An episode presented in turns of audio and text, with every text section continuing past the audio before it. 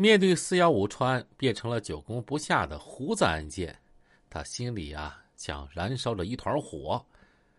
身负重任的孙伟领命之后，立即带领缉捕组深入到桦甸市，对所有负案在逃人员逐个进行分析研究，对涉及四幺五案件进行重新梳理，听取介绍和汇报，一共梳理出与此有关的杀人、抢劫、伤害、纵火、敲诈勒索等重大案件二十二起，同时对涉案成员以及涉案程度。也进行了梳理排队，并一一制定了抓捕方案，掌握每个涉案成员的年龄、体貌特征、家庭住址、社会关系等等，落实监控措施。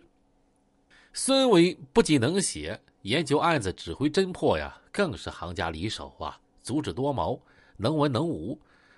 根据以上情况，他把专案组成员分成两人一组，深入到各案发地进行认真调查。向涉案成员家属、朋友、周围群众取证，并进行大量公开、秘密挖查逃犯下落的工作。很快，这一工作取得了成效。不到一个星期，部分罪大恶极的骨干成员啊，纷纷落网。然而，江晓东、于秀波、杜世平、小军等等，仍然是下落不明。专案组、华甸市刑警大队技术人员。充分动用现代化高科技手段，利用各种高精尖设备和仪器，对串案现场提取物等等进行检验，为寻找罪犯的蛛丝马迹提供了新的令人信服的结论和依据。与此同时，审讯孙继强、董二愣、董大愣、李猛、董桂武、吴庆福、陆兴奎的工作也在深入进行。薛安银涉案重大，自知罪行严重。已经潜逃很长时间了，这次绝不能让他再闻风而逃了。孙伟当机立断，马上指示专案组四大队中队长孙志伟带领侦查员傅红俊以及桦甸市公安局刑警大队侦查员唐启林等人，火速赶往河北省承德市平泉乡抓捕徐安银。警令如山，不到十分钟，侦查员已经到齐了。这追捕啊，需要经费，要跟吉林市公安局领导请示，显然来不及了。孙伟的浓眉紧紧拧在一块儿，半天没说话。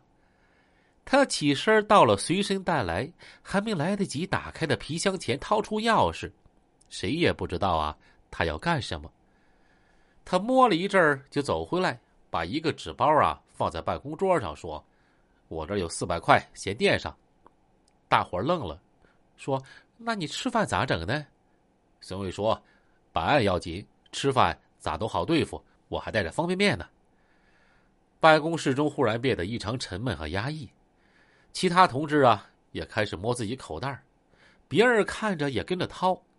这孙伟激动了，但这个硬汉子紧接着说：“我谢谢大家，我知道大家目前啊都不宽裕，有了经费，我立马还给大家。”侦查员等人把钱交给了孙志伟，孙志伟数了数，正好两千块。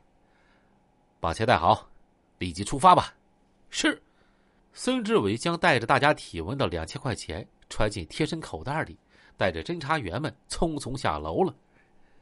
六月十二日，侦查员昼夜兼程，坐火车赶到了承德市平泉县平泉乡。根据掌握了情况，薛安银藏匿在杨树岭村其舅舅家。和平泉乡派出所联系之后，派出所积极配合，立即派出警员和吉林侦查员连夜迅速赶往杨树岭。这杨树岭啊，是一个散乱的边缘小山村薛安银舅舅家周围堆放着。大垛大垛的老玉米杆和一堆一堆的打完的高粱穗子，把两间小房挡得密不透风的。大家看清楚之后，留下两个人在外面控制。孙志伟带领其他人翻过这个板帐子，冲进屋里，立即控制了几个门。出乎意料的是，这屋中啊，只有两个躺在被窝里看电视的老人，并没有徐安姨。老人瞪着迷怔怔的眼睛啊。反过神连声问：“啊，干啥呀？你们找谁呀？”几个侦查员迅速搜查里外屋和仓房。我们是警察，你外甥来没来呀？呃，他他不在这儿啊。告诉你，徐安怡罪大恶极，你们作为他的亲属，要积极配合公安机关依法执行公务。如果知情不报或者故意隐瞒，后果你们自负。经过一番细致入微的政策宣传工作，孙志伟又问：“你外甥到底来没来？”